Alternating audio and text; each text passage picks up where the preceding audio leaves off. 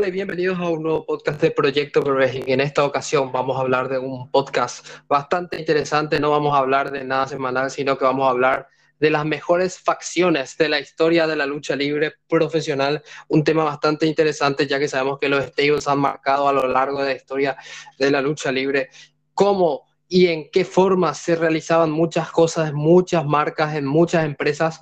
Y está conmigo para hablar de esto el día de hoy DNT. DNT, ¿cómo estás para hablar de los mejores stables, las mejores facciones de la historia de la lucha libre? Hola, ¿cómo está gente de Latinoamérica? Directamente desde México, aquí DNT, nuevamente aquí con, con el chairman. Pues sí, efectivamente no va a ser nada semanal, porque luego nada más nos venimos aquí a frustrar con todos ustedes. Así que sí, vamos a tomar un tema muy interesante de todos los stables a lo largo de la historia que pueden ser muy relevantes para entender este bonito negocio del wrestling. Así es. Creo que voy a hacer mucho énfasis en frustrarnos semanalmente. Sí, definitivamente. Estamos listos aquí con DNT para hablar de los mejores temas de la historia. De por ahí, capaz Renato Cerdán se nos une dentro de unos cuantos minutos. Estuvimos con problemas para escucharnos por, por medio de, de, la app. Pero bueno, ya, ya va a estar llegando Renato seguramente si es que puede estar en este podcast. Si no, Renato, entendemos completamente de que por motivos de cuestión laboral no, no, no ha podido estar en el podcast. Pero bueno, vamos a hablar de los mejores stables de la historia. Pero antes de empezar este podcast, obviamente tenemos que recomendarle a todos ustedes la aplicación de Anchor es nuestro querido corazoncito que distribuye todos nuestros podcasts en las mejores plataformas. Hablamos de Spotify, hablamos de Google Podcast, hablamos de, de Apple Podcast, hablamos de todas las mejores plataformas de podcasting. Es un podcast original de Anchor, así que bueno, estamos todavía trabajando con Anchor. Vamos a ver eh, cómo sale nuestra, nuestra partnership con Anchor. Entonces estamos muy agradecidos y rolemos, como dicen en México, la publicidad.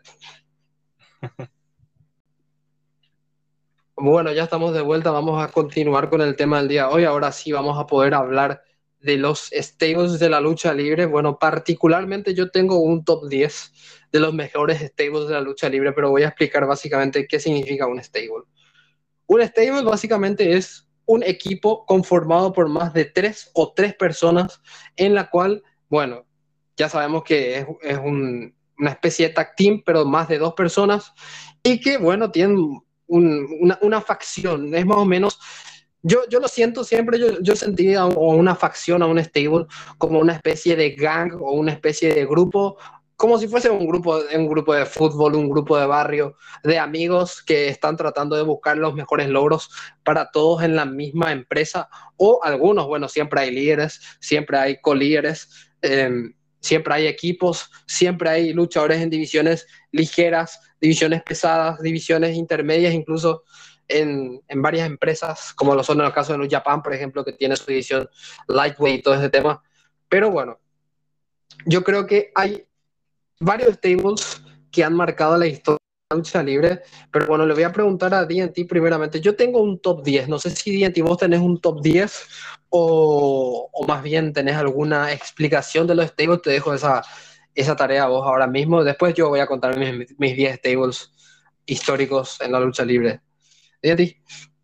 Claro, gracias. Eh, sí, y como tú decías, ¿no? Ahorita en este momento, para todos los que nos están escuchando y que entiendan qué es un stable y por qué algunas parejas no van a estar, de que, oye, no están los Hardys, no está Echi Christian, no están los usos, no, porque ellos son parejas, no son, como tú bien decías, grupos. A partir de tres personas ya los podemos considerar grupos y entonces sí, ya los podemos incluir en esta categoría de stable, que en algún momento futuro haremos un especial para los tag team. Ahora sí, sus equipos favoritos, solamente dos, pues iban a estar incluidos. Y tu pregunta sobre si tengo uno, particularmente tal vez no sería de 10, yo tal vez lo, lo reduciría a un grupo nada más de 5, un top de 5 eh, stables y nada más estaría enfocado ahorita tal vez en, en WWE porque realmente hay muchísimos stables que obviamente eh, el Sherman sí les va a mencionar, que vamos a incluir de, de New Japan, por ejemplo, y al menos en mi caso, yo creo que en el número 5, aunque no es de mis favoritos, pero sí es muy importante yo creo que estaría eh, introduciendo a, a, Evolution, parte importante de, la era. ¿Qué sería, Sebas, de, de la Ruthless, Aggression? Sí, exacto. Ruthless Aggression. Y el concepto que, que incluían a, Triple H, a Ric Flair, que eh, representaba el pasado, el presente era Triple H y Batista, y el futuro era Randy Orton, que pues curiosamente sí se cumplió, porque ahorita el único que está activo es, es Randy, lesionado, pero sigue activo. Y Triple H y Batista ya están retirados, y bueno, Ric Flair es un caso especial porque va a tener una última lucha, que ya en algún momento hablaremos de eso, pero ya está. De hecho, que ya podemos hablar de eso, ¿eh? que Carlos Cabrera y Hugo Sabinovich van a narrar esa lucha. ¿eh? Habría que ver cuándo es el retiro de Ric Flair. Pero te dejo ti para que siga hablando. Che, me parece un insulto de que aparezca primero el evento Evolution de, mujeres y no el Stable. Eso quería mencionar. ¿no? Google me está insultando a mi inteligencia. ti Sí, entonces esto sería como que eh, en, el, en el número 5, al que estaría incluyendo Ahora, en el número cuatro, que podría ser muy debatible para, para muchos, pero creo que tiene hasta cierto punto algo de relevancia en los últimos años, eh, sería el mismo de Shield. Ya ahorita son personas que pesan en la industria. Roman Reigns, Dean Ambrose, ahora John Moxley y Seth freaking Rollins. Haciendo un pequeño paréntesis, ¿no viste que en algún momento se cambió el freaking Rollins en Twitter a Franklin Rollins? Sí porque alguien había puesto mal. Exacto. Entonces era Seth Franklin Rollins. Entonces realmente en los últimos años, en la última década, realmente se volvió relevante a partir como desde 2000, ¿qué debutaron? 2013. 2012, 2012, en el Survivor Series de 2012, triple amenaza, CM Punk, Ryback y John Cena por el campeonato de la WWE. Datos detallados. Y a partir de ahí, pues obviamente fue un stable, tal vez no duró tanto, pero sí los integrantes se volvieron algo relevantes y, obviamente también dominantes. ¿Sabes también a quién, a quién pondría en el número 3? Ahorita que lo estoy pensando y sacando a colación a The Shield, y uno que prometía demasiado y hay muchas historias envueltas detrás de él, The Nexus. Oh, qué muy buena stable, ¿eh? The Nexus fue, fue increíble en su momento y, y, la forma tan brutal en la cual debutaron allá por el 2010 atacando y haciendo pedazos todo el escenario de Raw, no solamente a, contra quien estaban peleando y contra John Cena, sino que realmente toda la escenografía, atacaron a camarógrafos, esa épica escena con Justin Roberts, con un joven Daniel Bryan, ahorcándolo con su propia corbata que ni siquiera tenía que pasar. Y fue un stable extremadamente dominante que arrasaba con cualquier superestrella, fuera face, fuera heel. Definitivamente fue muy, muy buena. El 2 ah. lo voy a incluir al final, porque aún tengo otros tres candidatos para, para el 2. Y en el número 1, gente, yo pondría a D-Generation X.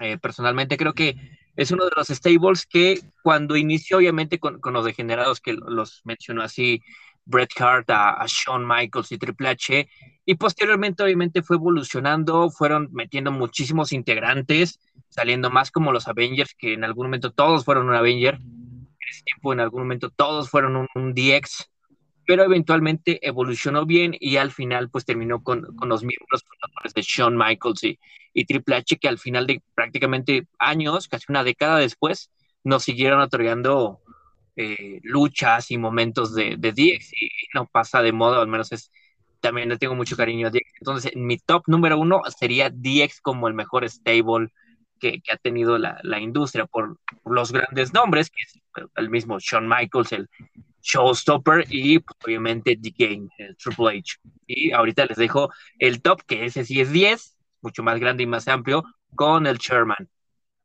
Bueno, lo que sí que me voy a mencionar de todo este estilo que dijiste, todos tienen un, muy buen tema, ¿eh? todos tienen un temazo de, entrada. Por ejemplo, me, me, hizo acordar con mucha, con mucho, con mucha nostalgia el tema de The Nexus, por ejemplo, que es de 12 Stones, We Are One, We Are One, We Are One. Muy buen tema, ¿eh? muy buen tema. Muy, muy bueno.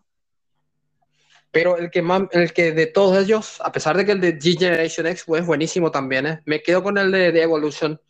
Motorhead, eh, para mí es innegociable, porque Lightning in the Sun es un tema hecho por, por Jim Johnston y Motorhead.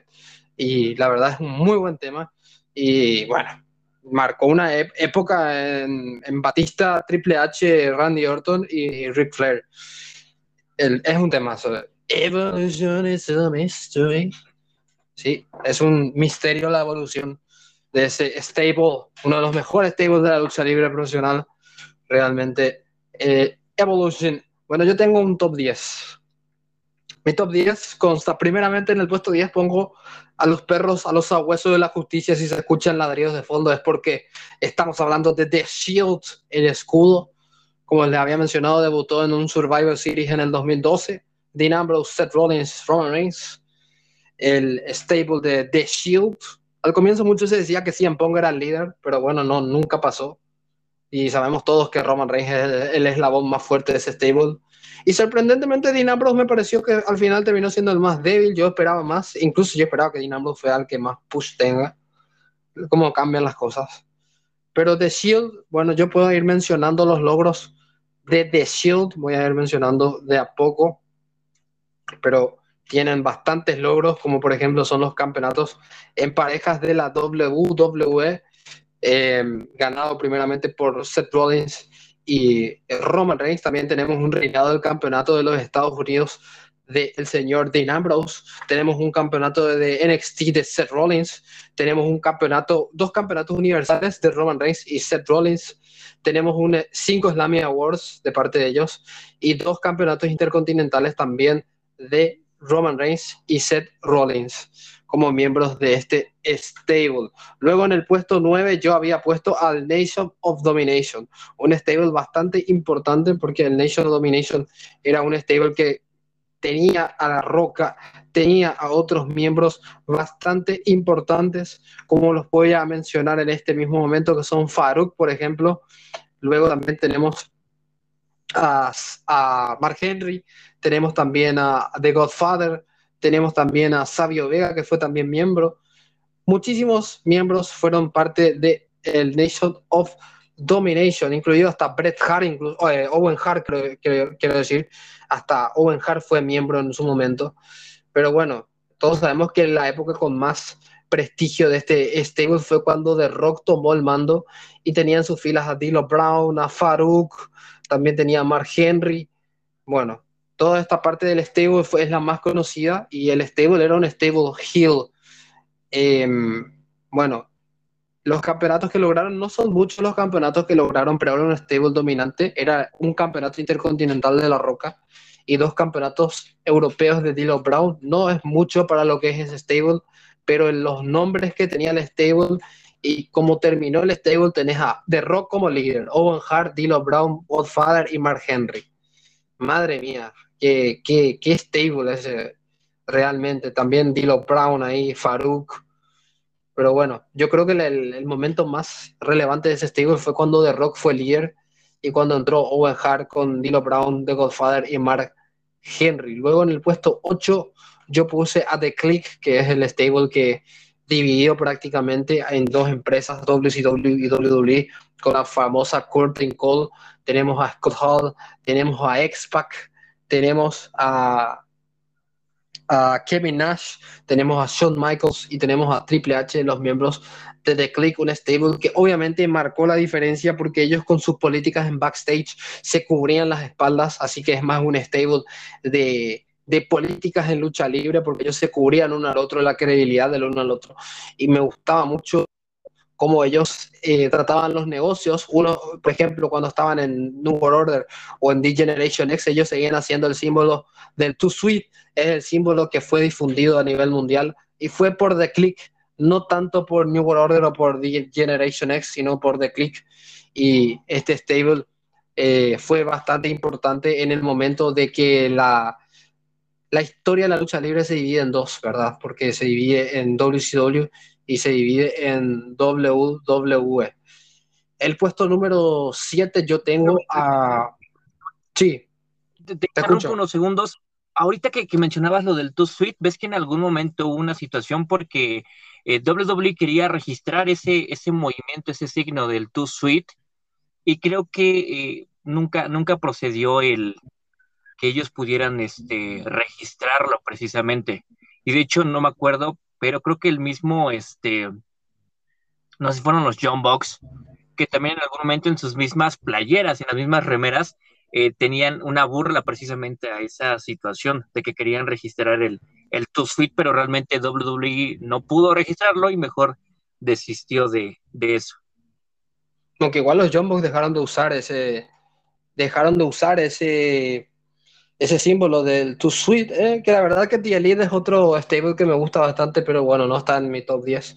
En el puesto 7 tengo a la facción ingobernable. Me parece que la facción ingobernable se expandió a nivel mundial debido a los ingobernables del Japón, pero la facción ingobernable fue una facción o es una facción realmente que ahora mismo tranquilamente puede volver a renacer en AEW, ya que los dos miembros que yo creo que en estos momentos son los más destacables son Andrade y el mismo Rush, ¿verdad? Entonces, yo creo de que el, el stable tiene un tiene una credibilidad tremenda. Tenemos a Rush, tenemos a Máscara, tenemos a La Sombra, que es Andrade, tenemos a Naito, tenemos a Escorpión, tenemos a Terrible, tenemos a Bestia, a Corleone, todos estos fueron miembros. Y después este stable se expandió a New Japan Pro Wrestling con los ingobernables del Japón, que tiene a Bushi, Jay Little, que estuvo en su momento, también a Evil, que estuvo en su momento, Hiromu Takahashi, que sigue en el stable, Sanada, Shingo Takagi, eh, también Truth Martini estuvo en ese stable, pero el stable de la facción ingobernable se expandió hasta el Japón y la gente sabe hablar en español en Japón por la facción ingobernable.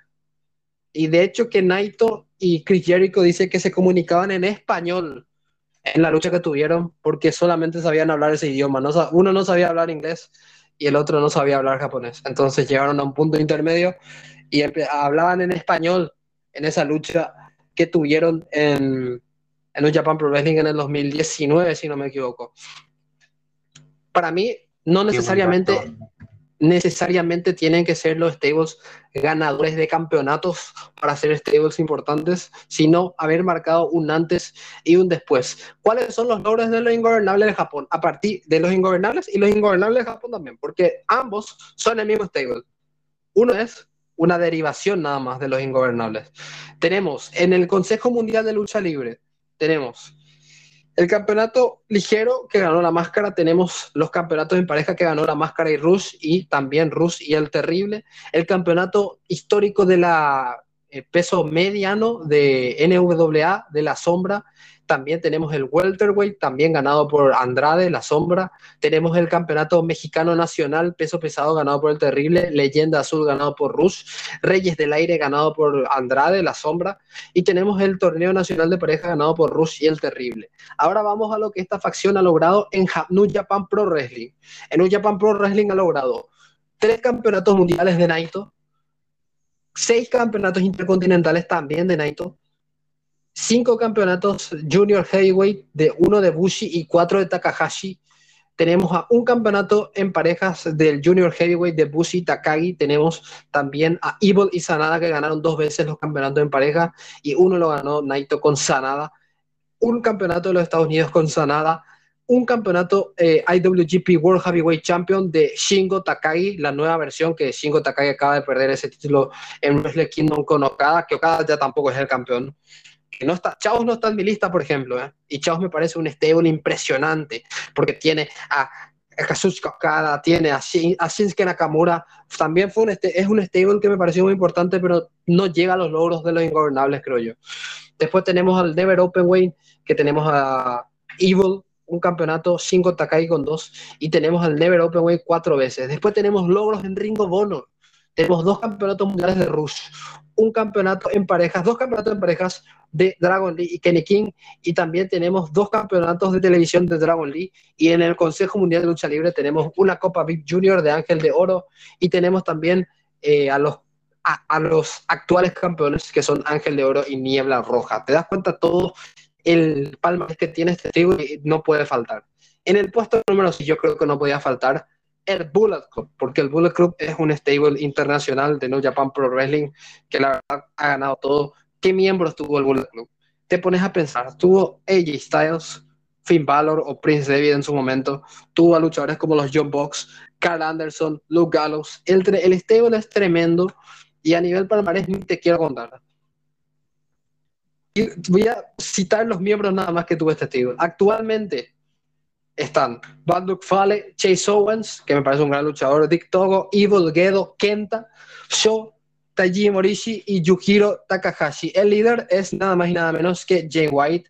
Luego tenemos a Ace Austin, que se ha unido a este stable, Chris Bay, que también se ha unido este año a este stable, Doug Gallows, Hikuleo, El Fantasma, Juice Robinson y Cara Anderson. Ahora la lista de ex miembros.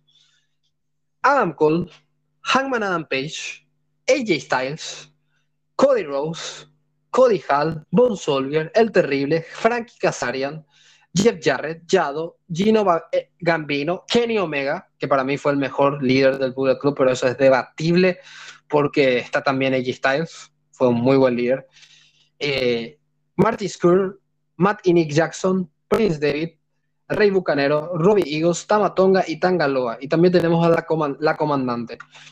Y hay bastantes que tuvieron a tiempo, a tiempo intermedio, pero no podemos hablar de todos ellos.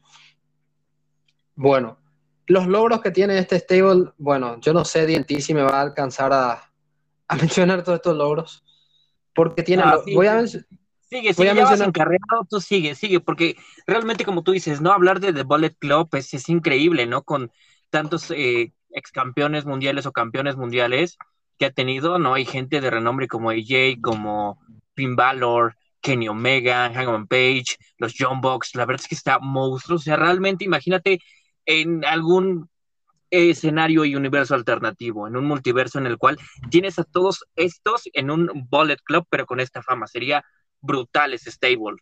Sí, muy, muy bueno. Síguete, síguete con todos los campeonatos porque realmente sí, sí vale la pena mencionar los logros de The Bullet Club. Y yo creo que, y yo creo que después corto en mi top 5 y seguimos con el podcast. Los logros de estos son bastante largos. Creo que es el stable con más logros de todos los que voy a mencionar, me parece incluso. Tenemos el IW Championship, el Heritage lo ganó Chase Owens. Consejo Mundial de Lucha Libre tenemos un campeonato mundial del Terrible, dos campeonatos en parejas de Terrible Tamatonga y el Bucanero, el Bucanero y Tonga. Mephisto que ganó el campeonato mexicano Lightweight. Global Force Wrestling, campeón Cody. NWA campeón del, del, sur, tenemos a Chase Owens, Family Wrestling Entertainment, campeón Styles, campeones en pareja los John Box, German Wrestling Federation. En Alemania, el Fantasma ganó el campeonato ligero. Luego en Canadá ganó el campeonato Chase Owens Elite. En Impact Wrestling, Anderson y Luke Gallows ganaron los campeonatos en parejas tres veces. Ace Austin, campeón de la División X. NWA, Cody, campeón de la Mundial. Luego, no Japan Pro Wrestling el campeonato mundial actual, Jay White. Campeón actual, el único. El campeonato pesado, cinco veces. Styles 2, Omega 1, White 1 y Evil 1. Intercontinental, cuatro veces. Bad Luck Fale 1, Omega 1, White 1 y Evil 1. Campeonato Junior Heavyweight, siete veces. David 1, Omega 2, Skur 1 y Ishimori 3. Y es el actual Ishimori. Junior Heavyweight Tag Team, los John Box siete veces y el Fantasma de Ishimori tres. Campeonato de parejas de IWGP, Gallows y Anderson tres veces, Loa y Tonga siete veces, John Box uno y Fale y Owens uno. Campeonato de los Estados Unidos cuatro veces, Omega, Cody, Kenta y Robinson. Campeonato Openweight, Takahashi 1, Kenta 1, White 1, Evil y Anderson, que es el actual. Luego tenemos Never Openweight 6, el de 6, 6 hombres. Fale, Takahashi y Tonga, Omega los John Box, File y eh, Guerrilla of Destiny, Skur y los John Box, Ishimori y eh, Guerrilla of Destiny, Evil, Sho y Takahashi. Bejo Super Junior que la ganó Valor, David, el World Tag Click que la ganó eh, Anderson y Galos y Tangaloa. Luego tenemos el G Cup, que lo ganó el Fantasma en 2019 y en 2020. Campeonato en pareja Super eh, Junior, eh, los John Box. El Climax lo ganó Mega en 2016. El campeonato de New Japan de los Estados Unidos lo ganó Kenta en, 2020. New Japan Rambo, Fale y Owens. Campeonato de los Estados Unidos, el torneo lo ganó Mega. Y Owens ganó una vez. Después tenemos logros en Pro Wrestling campeones en pareja los John Box, feudo del año, el de Omega contra Okada por el Pro Wrestling Illustrated, DDT Pro Wrestling, Ironman Heavy Metal Championship, uno los John Box y uno Brandy. Brandy ganó algo en este stable, hasta yo me entero. Pennsylvania Premier eh, Wrestling, también tenemos logros en Revolution Pro Wrestling, es que es, muy largo, no puedo mencionar todo. Ring of Honor, tenemos a Adam Cole dos veces campeón mundial y Cody uno, Después en equipos de 6, Hangman y los John Box y Cody y los John Box. Tenemos campeonato eh, en parejas también, Loa y Tonga. Los John Box tres veces. Campeonato de Skur también. Y bueno, los logros son bastante largos que creo que ya no... Me quedé sin voz para mencionarlo todo. Larguísimos. Larguísimos los logros del Polar Club. Bueno, estos son mis... Le hago mi repaso luego. Puesto 10 de Shield. 9 National Domination, The Click, La Facción Ingobernable y el Bullet Club. Entre todos estos, ¿cuál te parece el mejor de No, definitivamente, como ahorita mencionas, eh, The Bullet Club, o sea, incomparable por la cantidad de miembros que ha tenido y sobre todo la importancia de los miembros que no han pasado desapercibido hoy en día. Entonces realmente se han separado, se han ido a otras partes, a otras compañías, pero han han hecho grandes cosas, ¿no? AJ ya era un nombre reconocido, Hangman Page ya es un ex campeón de AEW, Owens, eh, Carl Anderson, Luke Gallows, también han hecho cosas importantes en Impact, estuvieron en WWE, entonces realmente es, un es un stable monstruoso, realmente, ahorita que, que lo dimensionas y lo comparas, es uno de los mejores de la historia del wrestling, no solamente de una empresa, sino del wrestling, por todas las personas que han pasado en él. Bueno, no sé si vamos a entrar en un debate innecesario o no, pero quiero que me arranques del, primero, del mejor al peor. ¿Cuál es el mejor y cuál es el peor líder del Bullet Club? A ver si estamos de acuerdo. Es una pregunta, como tú dices, ¿no? Muy, muy interesante. Pero depende a veces mucho porque puede ser más favoritismo de que tal luchador me agrada más y por eso yo voy a votar por él. ¿no? Y está como, está Omega, está AJ. Mejor dejémoslo así, dejémoslo así con quién es el mejor líder. Yo creo que todos tuvieron sus buenos y malos momentos, ¿no? De cómo dirigir al, al Bullet Club, pero no voy a contestar esa pregunta en este podcast. Lo vamos a dejar en abierto, en un final abierto y que cada persona que nos está escuchando decida cuál es su líder favorito en el Bullet Club. Mejor lo que voy a contestar es cuál es mi número dos que realmente no di en mi top 5, porque realmente estaba pensando que pues casi en todos los stables que mencioné estaba Triple H, entonces estaba considerando en no mencionarlo, pero realmente sí lo voy a mencionar y es este de Authority. De autor y lo pondría en el número dos precisamente porque el concepto de que, ok, Triple H en algún momento, en el mismo precisamente DX, luchaba contra la autoridad, luchaba contra los McMahon, contra Vince, y le hacían la vida de cosas, y de repente de ser el, el rebelde se convirtió al tirano, a esta, a esta versión tiránica con Stephanie, básicamente pues hacían lo que querían.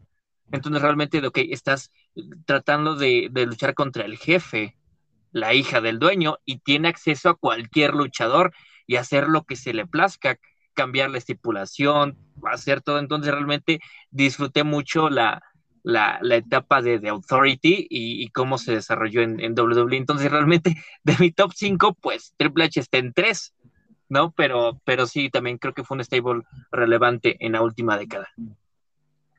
Voy a hacer que DNT se anime porque tenemos que. el canal de YouTube tiene, que, tiene que generar cosas grandes para el futuro. Para mí, el mejor líder indiscutiblemente fue Kenny Omega. Kenny Omega fue el mejor líder del Bullet. ¿Por qué creo que Kenny Omega fue el mejor líder del Bullet? Creo que tuvo la mejor época. Se fue un líder tremendo como lo que era G Styles. Ahí estoy, estoy considerando que es el segundo en la lista. Pero Omega nos dio luchas tremendas contra Okada reinados increíbles de los John Box también. Tuvimos traiciones épicas como la que se le hizo a Styles o como se le hicieron a, a y a Anderson. Y la verdad yo creo que fue la etapa más próspera. Tuvimos rivalidades en, dentro del Bullet Club, como por ejemplo fue la guerra civil contra Cody. Así que yo creo que fue la mejor época del stable. Obvio, todo esto quedó atrás cuando ellos fueron a AEW. Pero para mí el mejor líder del Bullet Club es Kenny Omega. Seguido de J Styles, que tuvo una época bastante buena, que la verdad que pagó los platos rotos ahí con Nakamura porque Nakamura le ganaba siempre. Luego tenemos a David que creó el grupo y yo creo que Jay White es el más flojo, pero Jay White tiene un futuro brillante por delante. Es muy joven Jay White y bueno, Actualmente es el campeón mundial. No digo que sea el peor, porque la verdad que Switchblade es de los mejores luchadores del mundo actualmente y solamente tiene 29 años. Así que Jay White tiene un futuro por delante bastante importante. Pero bueno, no sé, ti no te vas a arriesgar igual. Continúa mejor con tu top y lo resolvemos al final del podcast. Bueno, TNT os animo. En el puesto 5 yo tengo a The Hard Foundation. The Hard Foundation, la familia Hard, bueno, es un stable que la verdad es 100% lucha. Sabemos que los Hard tenían su dungeon, tenían su, su sótano de lucha libre donde entrenaban muchos luchadores. Tu Hard reventaba a los Hard hasta, hasta hacer lo que se tenía que hacer. Tuvimos una versión bastante pobre de parte de Natalia, eh, David Boyce Beat y Tyson Kidd, pero bueno, no, no cuento yo esa parte como la, la, Hard Dynasty, yo no cuento como parte de la Hard Foundation, porque la Hard Foundation era otra cosa, era otra cosa. Eh, miembros del Salón de la Fama inducidos en el 2019, dos veces campeones en parejas, campeones en Major League Wrestling, eh, los... Esta es la nueva, era Hard, perdón, estoy leyendo mal, pero sí, esta sí yo creo que es una versión mucho más decente, porque están Teddy Hart, está David Boy Smith y Brian Pillman, que ganaron los campeonatos middleweight de Major League Wrestling y el campeonato World Tag Team. El Hard Dynasty me parece una, mentira, no, no, no, no, lo cuento como parte, pero mira, mira nada más los miembros del Hard Foundation, Bret Hart, Jim Neidhart, Owen Hart, The British Bulldog y Brian Pillman. Qué stable tremendo los nombres de los, de los que eran parte del, del, stable no, no, no, tiene comparación. Fueron los mejores años de Bret Hart. Su rivalidad con Owen Hart, ya la mencionamos. Eh, bueno, nuestro podcast de Owen Hart eh, quedó con un sentido de podcast de Eddie Guerrero. DNT, vos sabes que tenemos que grabar este año el de Eddie Guerrero, ¿no? Se nos tiene, tenemos que, tiene que llegar, ¿eh? Claro, sí, sí, tiene, tiene que llegar, definitivamente sí o sí tiene que tener su, su podcast Eddie. Ahí retomaremos los podcasts de biografía de los luchadores con el de Eddie Guerrero este año. Pero los miembros del Hard Foundation, a pesar de que no tienen muchos logros, son miembros del Salón de la Fama. Así que no, yo no, no veo ninguna objeción. La familia Hart es sinónimo de lucha libre. Y los mejores años de Bret Hart fueron con este stable, así que para mí el Hard Foundation está considerablemente en el puesto 5, aunque podría estar debajo del Black Cruz, pero no. Para mí este stable está muy bien. El del puesto 4. ¿De ti te suena un stable que tenga de nombre número 4? es, una buena pregunta, ¿no? Pero sorprende al público de cuál es el, el número 4.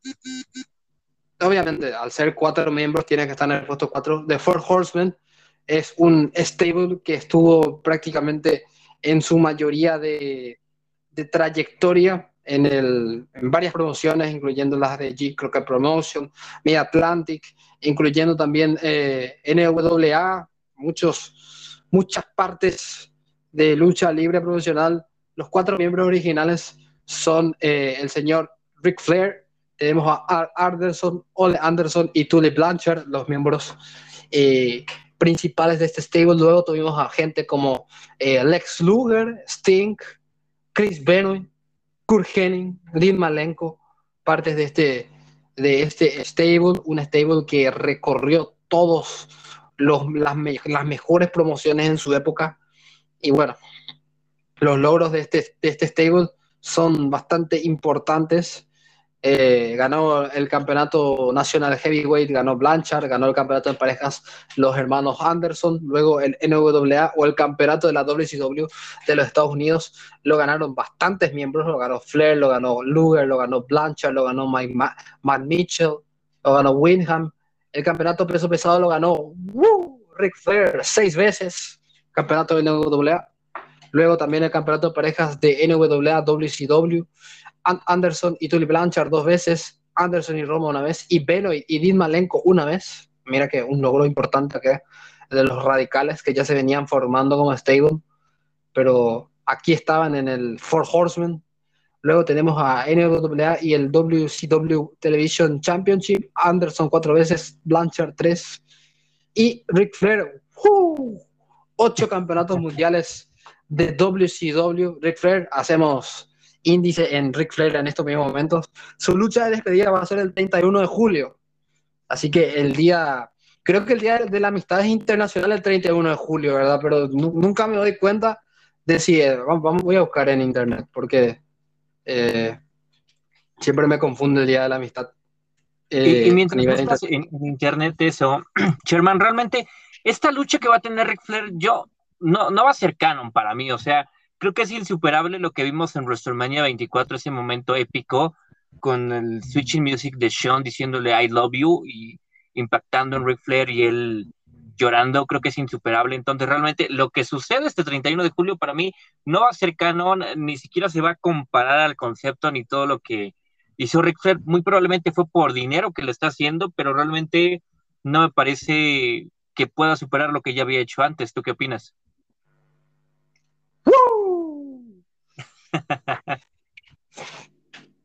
Rick Flair nunca va a morir, como dice. Rick Flair will never die. Y, ahí cantando y, diciendo su Limousine riding, G stealing, really dealing, son. El único hombre que puede besar a las mujeres y hacerlas gritar, decía Rick Flair. Rick Flair que se va a retirar por vigésimo quinta vez este 31 de julio, domingo, un día después de Summerland. El día de la amistad internacional cae el día Summerland. Amistoso va a ser los silletazos que nos vamos a dar ahora el día que luchen Roman Reigns y Brock Lesnar. Si es que no le pego uno a la tele primero. Ay, Dios mío, esa rivalidad nunca va a terminar. Pero eso es tema para otro podcast. Ya hablamos de la saga de Roman Reigns y Brock Lesnar en el canal de YouTube. Vean esa saga. Bueno, después tenemos miembros del Salón de la Fama y varios logros del Pro Wrestling Illustrated y Wrestling Observer Newsletter. Fort Horseman, puesto 4. Y bueno, vamos a puesto 3 en, en, minutos, pero primero le voy a preguntar a DNT, ¿qué es, cuál es la, el, el ingrediente secreto, como si fuésemos el profesor X de las chicas superpoderosas, para que un stable sea exitoso? ¿Qué tiene que tener un stable? Yo creo que tiene que tener nombres importantes o si no tiene miembros importantes, eh, por ejemplo, miembros importantes, no sé, Evolution, como un ejemplo, o si no tiene miembros muy conocidos que hagan, como tú bien decías al inicio de este podcast, un parteaguas antes y después de ellos. Y ahí mencionaría de Nexus. Todos eran eh, novatos, eran jobbers de NXT, pero lo que hicieron fue un parteaguas a a las invasiones o a stables destructivos. Entonces yo creo que eso es algo importante. No tanto la cantidad de miembros, sino o la importancia de los miembros o lo relevante que pueden hacer. Así es. Entonces yo creo que los stables sobre todo tienen que tener un líder. Para mí siempre tienen que tener un líder. Si son stables esa es otra cosa. ¿Cuántos deberían ser los miembros ideales para un stable? Yo, DNT, creo que los miembros ideales para un stable tienen que ser entre 3 a 5 personas, pero me quedo con el formato de 5, porque el formato de 5 te da la posibilidad para tener uno que sea el líder, dos que sean un tag team y dos que vayan por títulos individuales. Entonces me gusta el formato de 5 luchadores para un stable. No sé que, a vos qué te parece cuántos son los miembros ideales para que un stable triunfe pero a mí me parece que tienen que ser cinco. Y creo que, como digo, tiene que tener un líder y tiene que tener luchadores buenos con potencial. Sobre todo los stables sirven para potenciar luchadores, como dijo DNT. The Nexus fue un stable que se hizo para potenciar luchadores. A mí por lo menos no me gustó cómo terminó el stable. Bastante mal. Ni siquiera tuvimos un campeón mundial de ese stable. Ah, ah, bueno, tuvimos a Bray Wyatt después, que fue campeón mundial, pero Bray Wyatt no era Bray Wyatt en ese momento. Era, y eh, Bryan también. Ah, Daniel Bryan también, pero, pero, pero Daniel Bryan, ¿cuánto tiempo estuvo en The Nexus? ¿Un día? ¿Dos días? sí, pero fue miembro de Nexus. Así es, pero, pero las cabezas de The Nexus, para mí es un estilo, y esto también tranquilamente se podría debatir en el canal de YouTube, capaz corte esta parte. Para mí The Nexus fue un fracaso porque ninguno de los miembros originales, ni Wade Barrett, ni Heath Slater, ni Justin Gabriel, ni ninguno de estos que eran importantes, em, terminaron siendo campeones mundiales. Ni el, ni el propio ni el propio Ryback, que no recuerdo más cómo era el nombre que tenía en The Nexus, fue campeón mundial. Ninguno de estos, incluso muchos tuvieron finales. Pero los tres que más se me vienen a la cabeza son Wade Barrett, Justin Gabriel y Heath Y la verdad que Wade Barrett. John, Cena enteró a The Nexus, hay que decir la verdad. John Cena finalizó con ese stable y bueno. Yo creo que Wade Barrett, el destino fue cruel con, con Wade Barrett. Así como creo que otro stable que hay, que muchos no mencionan, y para mí este stable es infravaloradísimo, que no está en mi top 10 tampoco, es de Legacy. A mí me gustaba muchísimo ese stable de Randy Orton, Cody Rose y Ted DiBiase. La verdad era un stable bastante bueno. Randy Orton se, cansó de ganar campeonatos con ese stable. Y bueno, tuvo un final bastante triste también, ¿verdad? Randy Orton prácticamente dejando de lado a Teddy DiBiase y a, Cody Rose.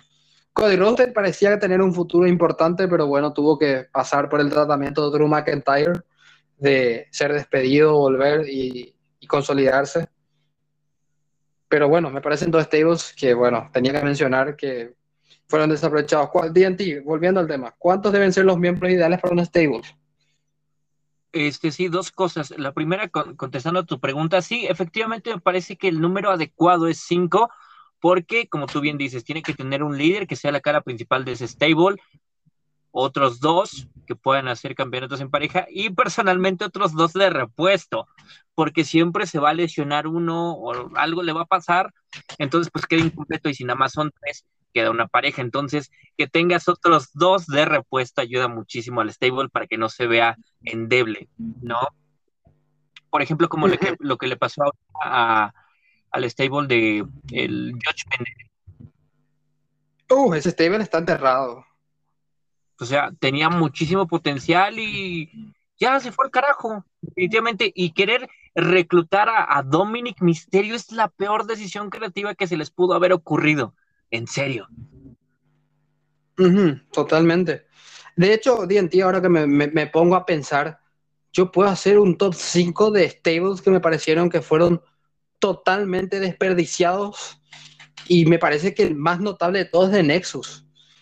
Empezaría por The Nexus, luego iría también por The Legacy, que me pareció un stable totalmente desperdiciado. También tenemos a... Yo, yo pongo este stable en el puesto 3 para mí, WWE destruyó The Undisputed Era, porque The Undisputed Era uno, era uno de los mejores stables que yo conocí en la etapa WWE de estos últimos años, y WWE destruyó Undisputed Era, mató Undisputed Era, y es una de las cosas que yo no perdono a WWE, que hayan matado Undisputed Era, porque ese stable era para que todos los, los luchadores sean campeones, y WWE aniquiló Undisputed Era de Nexus, de Legacy, un dispute era. De Core también me pareció un stable que también tenía futuro. Wade Barrett. Pero eh, no, no creo que. Exacto. Podemos eh, mencionar, como bien dices, y era lo que iba a mencionar.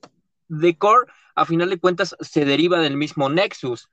Pero realmente es como si no se logró nada de Nexus. Realmente yo, ahorita ya de grande, dices, probablemente The Core no iba a llegar a mucho más de lo que logró Nexus. Ves que se genera la separación, güey, Barrett jala a algunos, que no me acuerdo del sujeto de que, ocupaba máscara, ni siquiera de su nombre, lo cual es malo, porque como tú dices, fueron muy irrelevantes. Justin Gabriel tenía mucho potencial, que era el personaje volador, Ryback, que en algún momento tuvo sus momentos, Heath Slater, que creo que lo más relevante fue su frase de I got kids, yo tengo hijos, y cuando hizo frente a, Brock Lesnar, como tú dices, ¿no? Darren Young, que es este de la comunidad LGTB, que parecía un John Cena de otro color, ¿no? Y pues realmente sí había mucho potencial y, no. Y lo que te iba a mencionar de, de, este, de Legacy, exactamente, inició muy bien y anteriormente, a finales de 2008, otro integrante que también pasó muy desapercibido y estuvo muy poco tiempo, creo que se llamaba Manu, que estaba con ellos, de, de, que estuviera Cody, si no me equivoco, era Teddy Biasid, era Manu y luego era Randy, o era nada más Cody, Manu y Randy. Sí, sí, habían cinco miembros y se llamaban The Wild Samoans, los dos miembros que eran que estuvieron incluidos. Y, la verdad que pasó desapercibido. viene la pelea de, Randy contra, contra Triple H a lo largo del inicio de Royal Rumble, No Way Out, el desenlace en, en, en WrestleMania con el, campeonato de Triple H, luego la revancha en Backlash, y después de ahí, esta, esta pelea que tiene Randy con, con Ted, con Cody, pues se desintegró, pero sí realmente tenía mucho potencial y se hizo pedazos, luego Ted DiBiase se salió, Cody le hicieron pedazos, con Stardust, entonces pues realmente sí se fue al carajo. Esto es tema de un video de YouTube, ¿eh? ahora que pienso. Los cinco stables más desperdiciados o más desaprovechados. Me falta uno, pero no, la verdad que no se me viene uno a la cabeza. Estoy pensando cuál podría ser el que falta. Pero no, no me viene ningún. Ahora mismo estoy en una nebulosa de que no me viene uno en la cabeza. Estoy pensando, porque no, no, no llego a recordar que este falta, falta alguno para mi top 5, pero ya tenemos a The Nexus, tenemos a The Legacy, Undisputed Era, me parece decepcionante lo que hicieron con Undisputed Era. Y luego tenemos a, The Core también, que me pareció otro, otro stable que, bueno, destruyeron. Y me, yo quiero, quiero completar, completar con este, completo con este. La Liga de las Naciones. Sheamus, Rusev, Alberto del Río, y Wade Barrett, otro stable que, que en el que tuvo a Wade Barrett y, fue un, fiasco. Destruyeron la credibilidad de ese stable. Otro stable que fue aniquilado por otro superhéroe, porque en este caso fue Roman Reigns, y ese stable murió después de que Roman Reigns aniquiló a todos los miembros de ese stable. Y yo creo que fue un stable bastante desaprovechado de Nation, eh, la, la League of Nations, la Liga de las Naciones. Ahí está, top 5 acertado exactamente este stable desperdiciado. Y lo que bien mencionabas, pobre Wade Barrett, porque realmente cualquier stable en el que estuvo fracasó rotundamente. The Core, Nexus y The League of eh, the Nations años después, y también fracasó. Qué desgracia para Wade Barrett. Como, como ves que en algún momento le cambiaron el nombre a, a Bad News Barrett, malas noticias Barrett, pues realmente sí, sí le quedaba ahorita que lo pienso. Malas noticias para los luchadores que estaban con el stable de Wade Barrett. Ya sabían que iban a ser jóvenes en un momento. Pero bueno, ahí tenemos eh, y podemos ponerle también cuáles son los ingredientes secretos para destruir un stable. Ponerlo a luchar contra un Superman, no tener credibilidad los tag team que hacen, que el líder sea derrotado rápidamente por algún luchador con algún paquetito, eso pasó, pasó también. O mandarlos directamente al main roster sin ningún... O, separarlos, por ejemplo, a Imperium, le acaba de pasar eso, destruyeron Imperium. ¿Viste lo que pasó esta semana con Imperium? Destruyeron Imperium porque al final Gunther terminó traicionando a, Bartel, si no me equivoco, Bartel creo que era. Otro stable que destrozó WWE, Imperium. Y es que lo que tú bien mencionabas, ¿cómo, cómo arruinar un stable? Y ves que ahorita, pues a final de cuentas, estamos tocando de todas las, épocas, ¿no? De Legacy hace casi 10 eh, años, allá por 2009.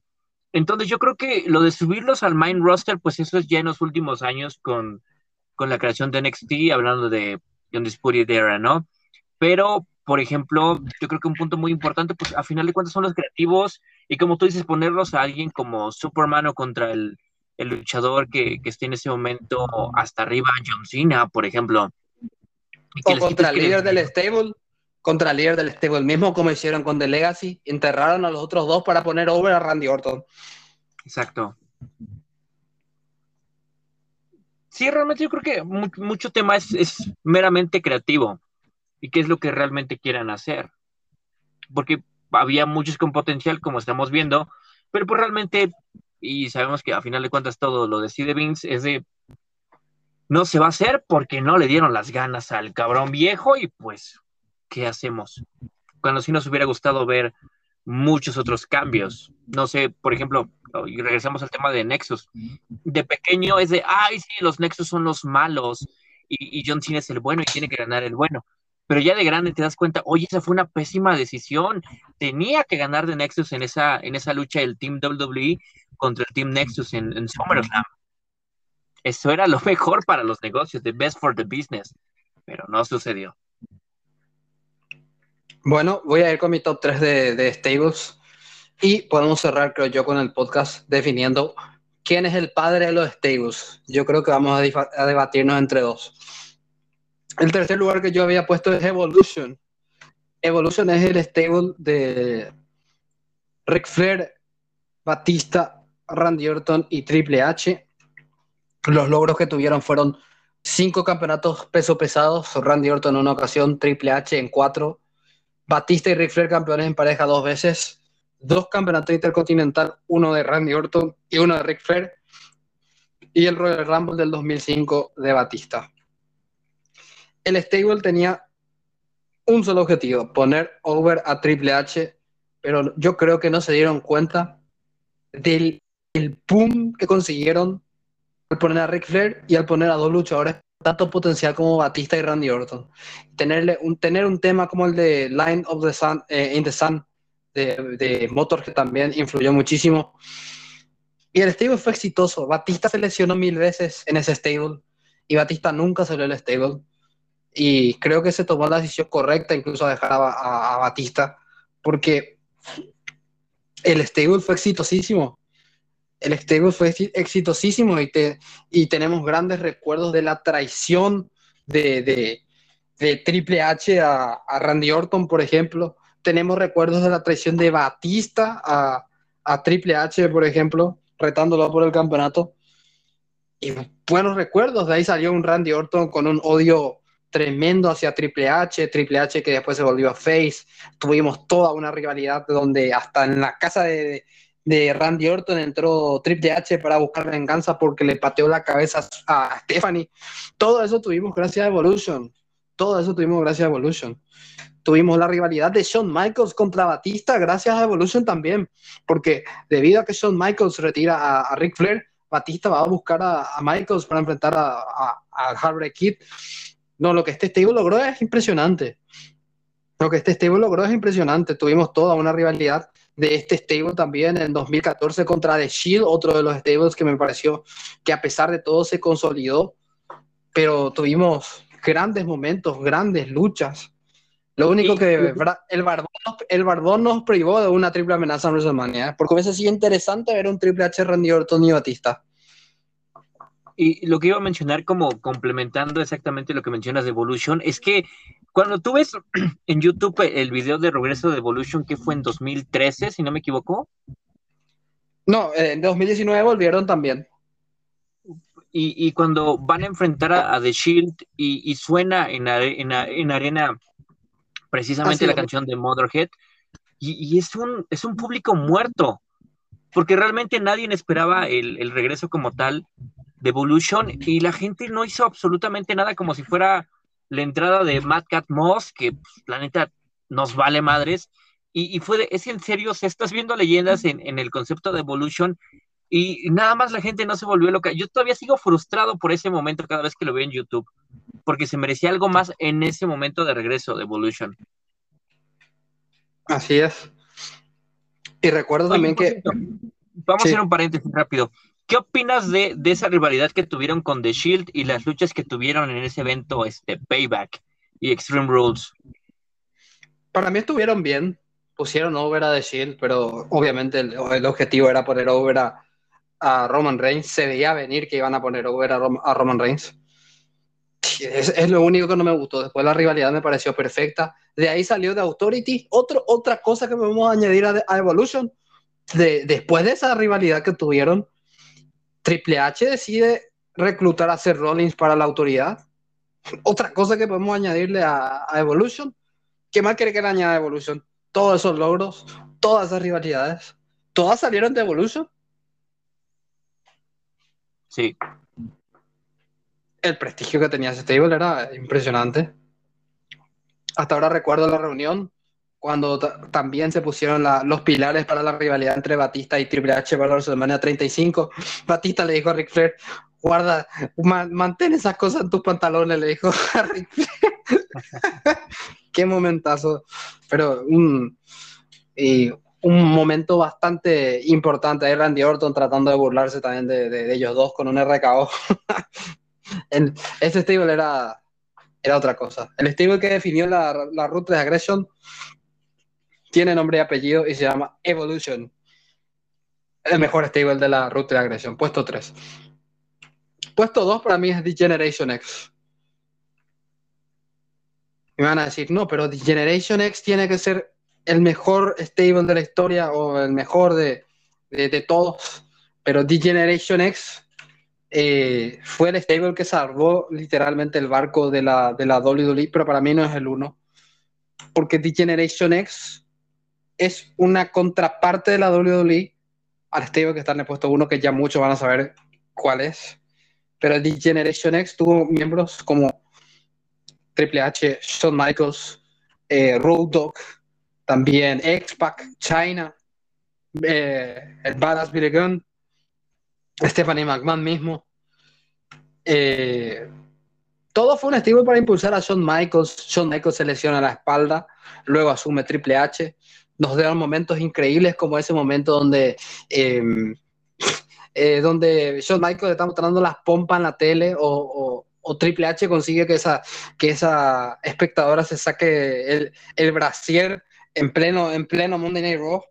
Nos dieron momentos increíbles y Jerry Lawler, los comentarios de Jerry Lawler. La alegría de Jerry Lawler. Es un momentazo, lo tenemos disponible. La única situación es que no, si, si la gente lo quiere ver, sí, sí está disponible porque realmente lo que encuentras está censurado. Entonces, sí existe el metraje, obviamente en la network no está, que debería, pero no, no está en, HD, pero sí existe el metraje sin censura, nada más que no esté en alta definición.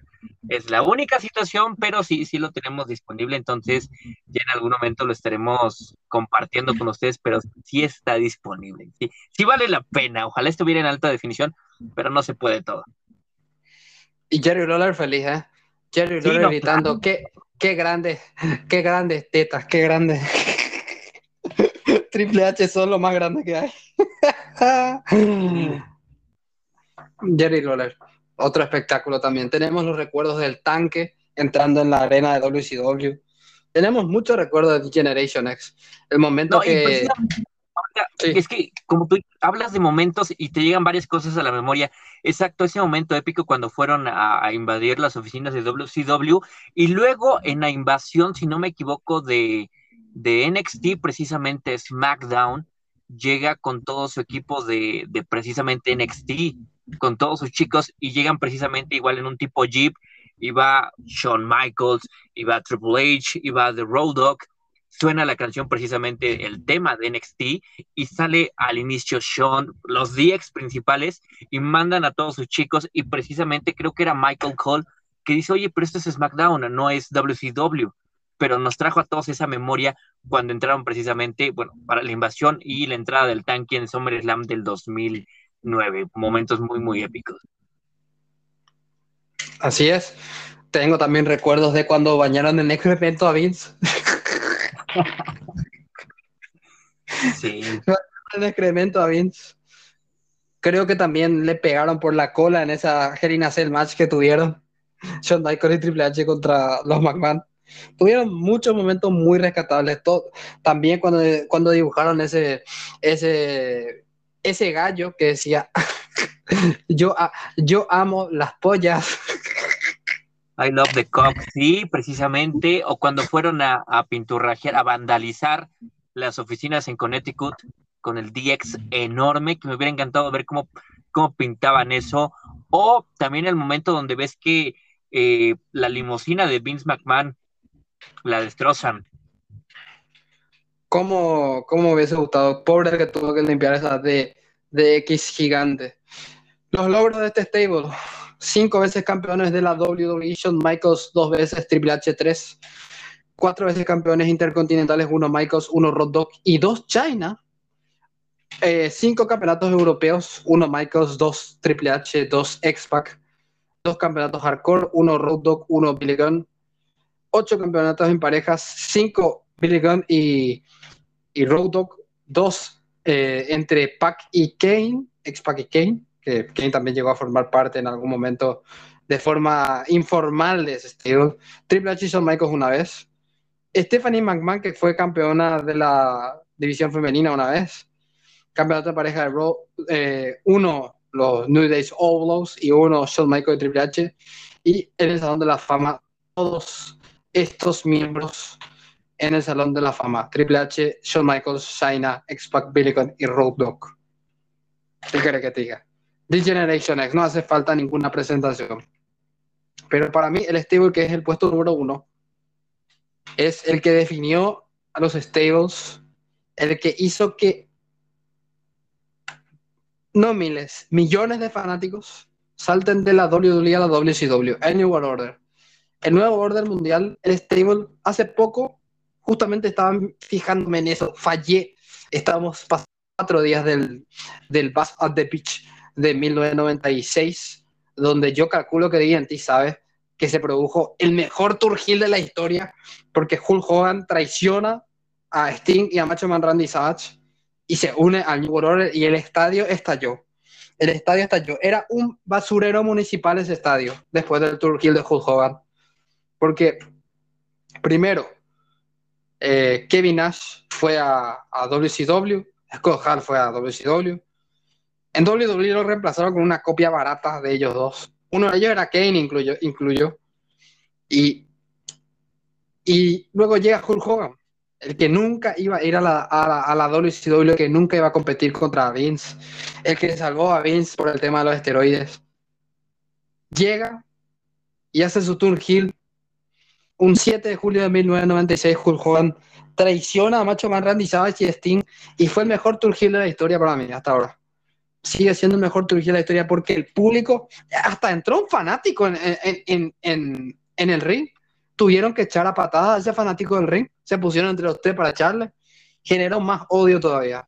Y el New World Order llegó a ser más grande que la propia WCW en su momento. Para mí, que un stable sea más grande que una propia empresa, no, no, no tiene, no tiene nombre.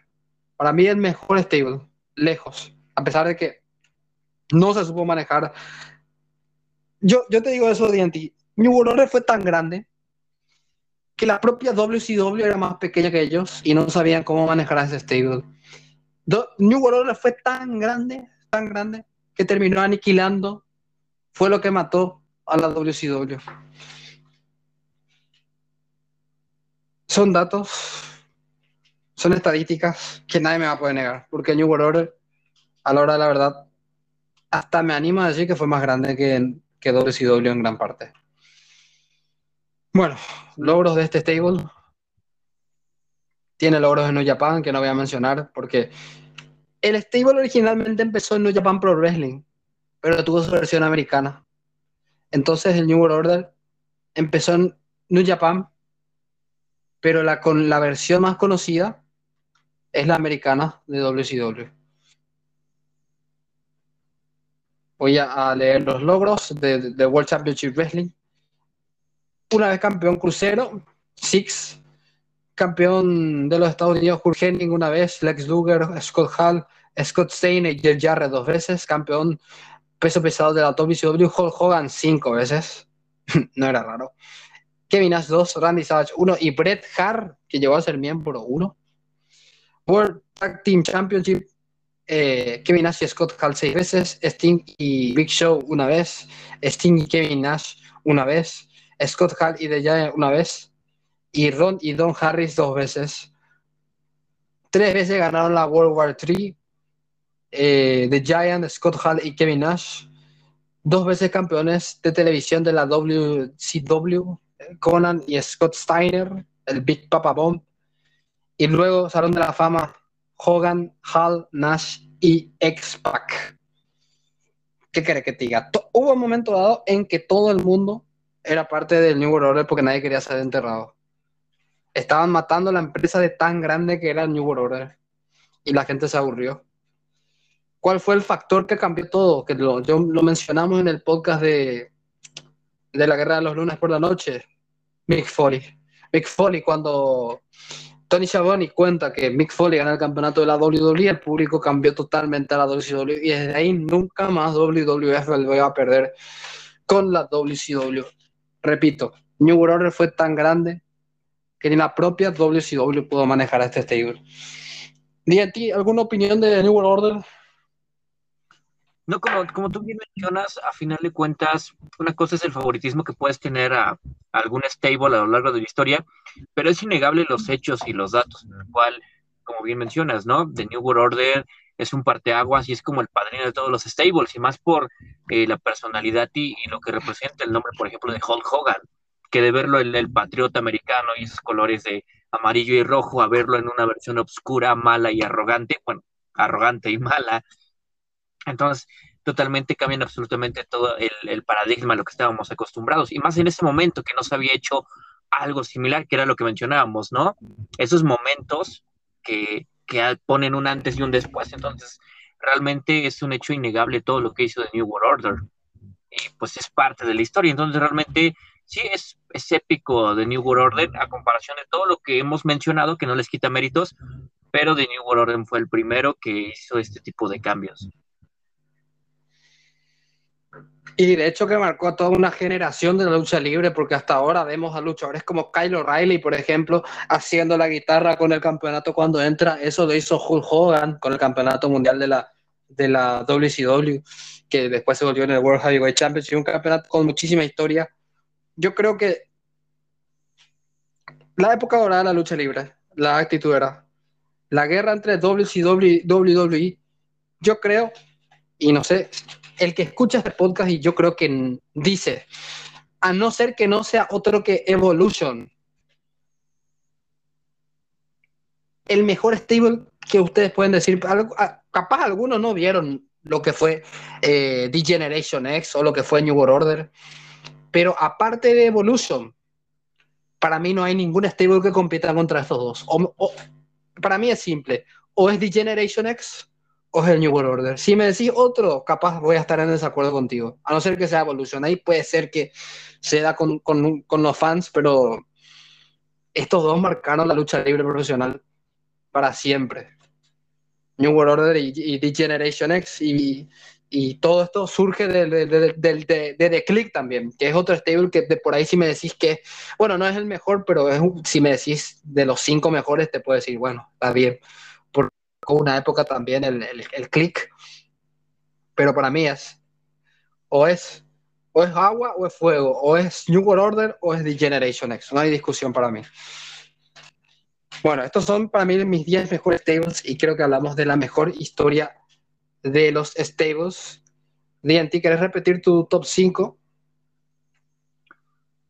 No, así está bien. Así está bien. Me, me, quedo mucho más con, obviamente, tu, desarrollo más completo de los stables, pero efectivamente, ¿no? A final de cuentas mencionamos pues los más relevantes que ha habido a lo largo de la historia, tanto de, del presente como del pasado, que es lo que ha, formado, como tú bien mencionas, a, los, a las nuevas generaciones. Sí, de por ahí podemos hacer menciones honoríficas a muchos stables, por ejemplo, no mencionamos al Ministry of Darkness, otro buen stable, de por ahí no mencionamos a los Dudleys, otro buen stable. De por ahí no mencionamos muchísimos stables de la ECW. De por ahí no mencionamos a... A mí no me gusta este stable, pero el New Day tiene muchísimos logros. De por ahí hay muchos stables que no mencionamos, pero para mí este es mi top 10. Y también concuerdo con DNT en gran parte de su top 10. Para DNT, DNT para vos, eh, Triple H es el padre de los stables entonces, el que más influenció, ¿verdad? Sí, realmente sí. Aparte de, la relación que, tiene con Stephanie, que pues obviamente podía meter a veces un poco de mano en decisiones creativas, pero a final de cuentas, pues sí, estuvo en DX, estuvo en Evolution, de Authority, o sea, realmente en varias épocas a lo largo de la historia de WWE, pues he estado formando parte de, o sea, ya es parte de la historia, pero con este segmento de los stables donde pues, realmente sí ha sido relevante. Y pues sabes que yo, mientras más me lo pienso, porque iba a decir Ric Flair, porque Ric Flair también está en grandes stables como lo son The Four Horsemen o también Evolution. Y me lo iba a pensar, pero la verdad que Triple H, eh, Triple H hizo más. Triple H ha hecho más.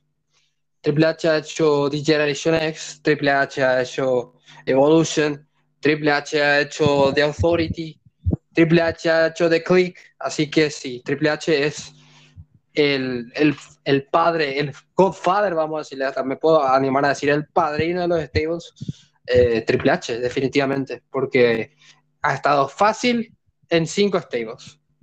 Así que me quedo con Triple H, a pesar de que Rick Flair es, si no es el, el, el primero, el segundo, porque de Four Horsemen es otro establazo también que marcó un antes y un después en la lucha libre profesional. Creo que hablamos de todo, stables que han fallado, stables que han sido grandes, stables que, que marcaron un antes y un después, hechos, rivalidades que han salido de, stables luchas entre, de, de, guerra interna entre stables, entre líderes, eh, incluso New World Order, que por ejemplo no mencioné, que tuvo el Wolfpack, que tuvo el New World Order original, una guerra interna. Los stables se han dividido en muchas partes. The, The X, por ejemplo, que pasó a ser un stable, pasó a ser un tag team entre Triple H y Shawn Michaels. Historias de stables vamos a quedarnos a contar mil años, pero creo que no va a ser el día de hoy. Hablamos de muchos stables y creo que está bien completo el podcast. DNT, ¿algo más para opinar de stables? No, como tú bien mencionas, ya, ya tocamos pues gran parte porque sí se, se alargó un poquito este podcast, pero ya mencionamos lo más relevante de que es un stable y qué es lo más importante que necesitaba. Así es, entonces la conclusión final que sacamos es para DNT es The Generation X para mí es New World Order y yo creo que el que me diga que The Generation X o New World Order es de los mejores tables de la historia, para mí está acertado y correcto porque son los dos tables que más han influenciado. Y la historia de la actitud era es para contar mil años y mil veces y yo creo que vamos a ver, va a haber tema en el canal de YouTube también de la actitud era cuando amerite y corresponde. Lo que se nos pasó es Basas de Beach. Ay, me hubiese gustado hablar de la traición de Hulk Hogan a Macho Man Randy Savage, Lex Luger y Sting. Pero bueno, se nos pasó de largo. DNT, ¿algo más para opinar antes de cerrar este podcast de Styles? No, pues realmente es que, que escuchen y obviamente que puedan revisar un poco la información, porque como tú decías, tal vez a muchos no les tocó, como a mí, por ejemplo, no me tocó de New World Order o muchas otras cosas, pero realmente ahí están todos los archivos, está, obviamente si no tienes la network, puedes visitar YouTube, puedes ver eh, toda la información, o sea, realmente si quieres conocer más de esto, está disponible toda la información para que tú puedas entender de lo que estamos hablando y por qué creemos que es relevante. Y cuando ya ya lo comparas con lo que tenemos actualmente dices, oye, tienes razón, es muy diferente cómo se hacían las cosas y, entiendes muchas cosas de por qué funcionan así cómo es que inició y como mencionabas, como The New World Order, cómo rompió y creó totalmente todo, toda una revolución. Así es. Siendo DX o New World Order, ellos fueron para mí los dos pilares principales de los stables y todo lo que venga después de eso, a excepción de The Four Horsemen, que para mí fue el stable, el primer gran stable. Eh, son stables posteriores a la titulera la mayoría, al menos de mi lista, la mayoría son post-atitudera, exceptuando dos, Four Horsemen y The Hard Foundation. Y, la, y The Click también. The Click también. Son tres. Después los otros seis stables son atitudera para abajo. Así que creo que esos dos fueron los que cambiaron la perspectiva. Bueno, ti nada más para promocionar, nada más. Así despedimos el podcast de hoy. Sí, nada más que nos sigan en, en, redes sociales, obviamente que vean los demás capítulos y que sigan la página en Facebook de Proyecto por Wrestling, que pues obviamente tenemos noticias de la actualidad, así como este tipo de, de conocimiento de cultura del wrestling en general. Así es, agradecimientos especiales a Fuertudos X que nos está apoyando muchísimo con la página, porque yo me estoy encargando más ahora del canal de YouTube ahí con nuestro amigo Kevin, Kevin White así que estamos trabajando duro por el canal de YouTube. Aquí en el podcast estamos trabajando duro aquí con Renato, con Palermo, con DNT, así que estamos en todas las plataformas viendo y haciendo lo posible para mejorar el contenido. Bueno, amigos, sea el stable que te guste, sea el Too Sweet, el Socket, el Believe in the Shield, Evolution, nada más. Esto ha sido todo, esto es lo mejor de la lucha libre esto es Proyecto Pro Wrestling y para todos los fanáticos, muchas gracias. Nos vemos en la próxima.